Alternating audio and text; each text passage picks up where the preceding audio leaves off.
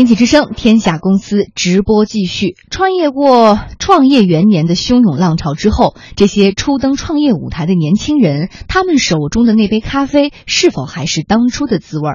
经济之声春节特别策划“你好，二零一六”致创业者。今天请听九零后创业者一杯甘苦参半的创业咖啡。采制经济之声记者曾卫。接下来我们一起了解九零后的魏冰清，出身名校。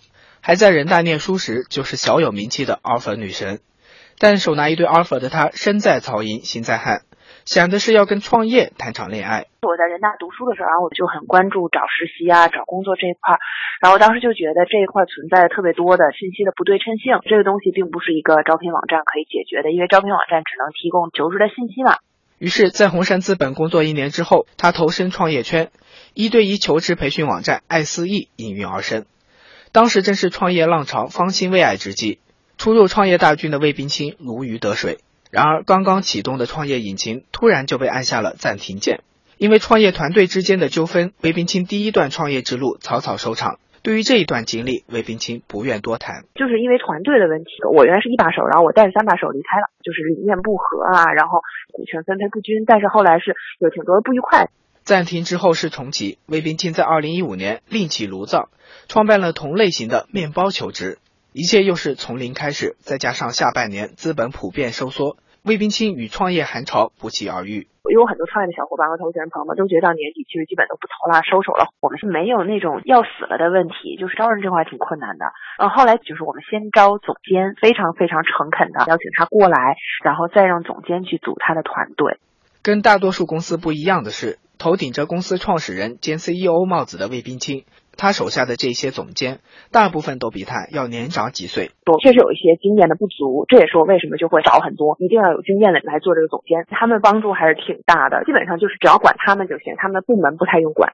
创业团队组建好了，来自外界的压力并没有因此而减小。面包求职还必须面对包括爱思易在内的众多竞争者，在竞争中，作为九零后的创业者。魏冰清的年轻和热情，竟然成了他独特的优势。我们这个行业比较辛苦，然后比如说我可能持续一两个月一直在外出差啊，如果年纪稍微大一点，尤其是有家室的，可能就承受不了。我们就是相对来说都比较灵活，比较能够抗压，比较热情。虽然轻描淡写的说着自己灵活抗压，但其实魏冰清早已为创业付出过代价。创业初期已经订婚的男朋友就因为聚少离多与她分手。嗯，压力大到嗯，最最具体的就是我跟我订婚的男朋友分手吧。对啊，因为我们两个都特别忙，然后没有时间见，然后就就分手了。嗯，现在不怎么后悔，现在不怎么后悔，我觉得还是做这个事儿比较开心。如今，面包求职已经拿到了宏泰基金的风险投资。但是有两个问题却一直萦绕在魏冰清脑海中，他每天都要把对这两个问题的思考记在一个小笔记本上。一个是如果项目会死怎么办？创业公司太容易死掉。另一个就是我在思考项目没有我之后能不能变得更好。我不可能天天去在校园里用我的名声去宣传。面对瞬息万变的创业形势，年幼资浅的九零后创业者们，有人选择坚守，有人早已退散。我也觉得自己就是一个天生的创业者，对我就是那少部分人。其实人生很短，我想选择一个让自己活得更开心、更舒服的一个环境。创业一定是对一件事情的绝对的信仰，不能为创而创。九零后创业者一杯甘苦参半的创业咖啡正在讲述。就在魏冰清为面包求职全国奔走之际。远在海南的吴凡开着他的奔驰跑车进了北京城。跟九零年的魏冰清相比，九二年的吴凡有着更为丰富的创业经历。从大二开始，吴凡就跟大学同学干起了在线旅行社，一年几千万的收入让吴凡在二十岁就实现了财务上的自由。但吴凡很快也看到了其中的问题。我们卖海南的机票、酒店、当地的服务这些东西，当时呢有一个失误，就是他不自封，没有去拓展全国其他地方。就这个生意你可以继续做，但利润会越来越低，最后你肯定还是会死掉的。吴凡来到北京的目的，就是要赶在海南的创业项目死掉之前，开辟新的战场。对此，吴凡信心十足。我其实一直都在创业，然后我也觉得自己就是一个天生的创业者吧，应该说，就我还是觉得我就是那少部分人，是适合创业的那少部分人。不过，创业给这位天生的创业者送去了跑车和豪宅，也带来过失落和凄惨。因为我们是做旅游嘛，春节前还在旺季，然后我连大年三十都待在公司，别人家里都开灯，暖烘烘的，哦，特别是鞭炮放起来，啊，那种感受其实不好受。那个场景就想起来，感真的是特别凄惨。即使经历过这样的凄惨场景，南方人吴凡这次还是远离了家乡。不久之后，悠悠客上线，这是吴凡寄予厚望的一款 C to C 旅游应用。三个月之后，他们的用户飙升到了六万多，日均活跃用户三千多。手握这样的数据，吴凡跟风险投资人谈话时，底气和信心都空前爆棚。然而，找投资的过程并没有想象中那么顺利，跟魏冰清的感受截然相反。吴凡说，九零后的标签带给他更多的是负面的作用。我接触过不少投资者，跟我们数据蛮不错的啊，他就会质疑你。大家对九零后其实还是内心里面是支持，但你真的让他去掏钱，让他去支持这个事业，他就不太愿意了。他这个标签其实还是负面的影响更多一点。魏冰清和吴凡还在为自己的创业梦想坚守，但是在过去一年，我们接触的大量九零后创业者中，有人手中的那一杯创业咖啡早已经凉透。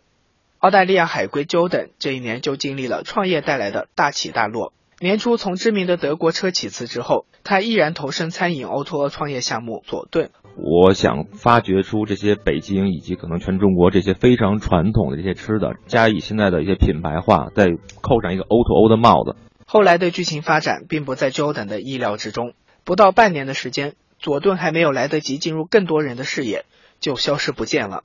Jordan 总结发现自己其实并不适合创业。以前都是 office，那现在呢是厨房，工作不分贵贱，但其实人生很短，我想选择一个让自己活得更开心、更舒服的一个环境。Jordan 因为没有熬住而退出了创业的舞台。北大高材生王家俊的创业咖啡，则是因为方向不对而撒了一地。去年七月，王家俊瞄准了那些要搞团队建设的公司。当时面对我们的采访，王家俊信心十足。这块事情本身是一块比较空白的一个市场，第三方团建服务这个渗透率不足百分之五，但我们觉得其实能做到百分之二十，它可以支撑起一个比较独立的产业。半年之后，等到我们再去回访时，王家俊的创业团队早已经散伙。可能就是方向的问题吧。为了创业而去找方向，因为后面觉得找的方向都没有这么大热情了，还不如说分别就是去一些自己有热情的行业。如人饮水，冷暖自知。创业这一杯咖啡，只有喝过了才知道是苦是甜。投身创业元年的汹涌浪潮，经受过洗礼之后，九零后的王家俊现在对创业有了更加深刻的理解。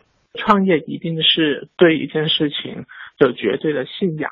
它不能为创而创，就无论它是热潮还是冷潮，你都能坚持的这种事业。我觉得如果没找到这样的事情，我最好不要创业。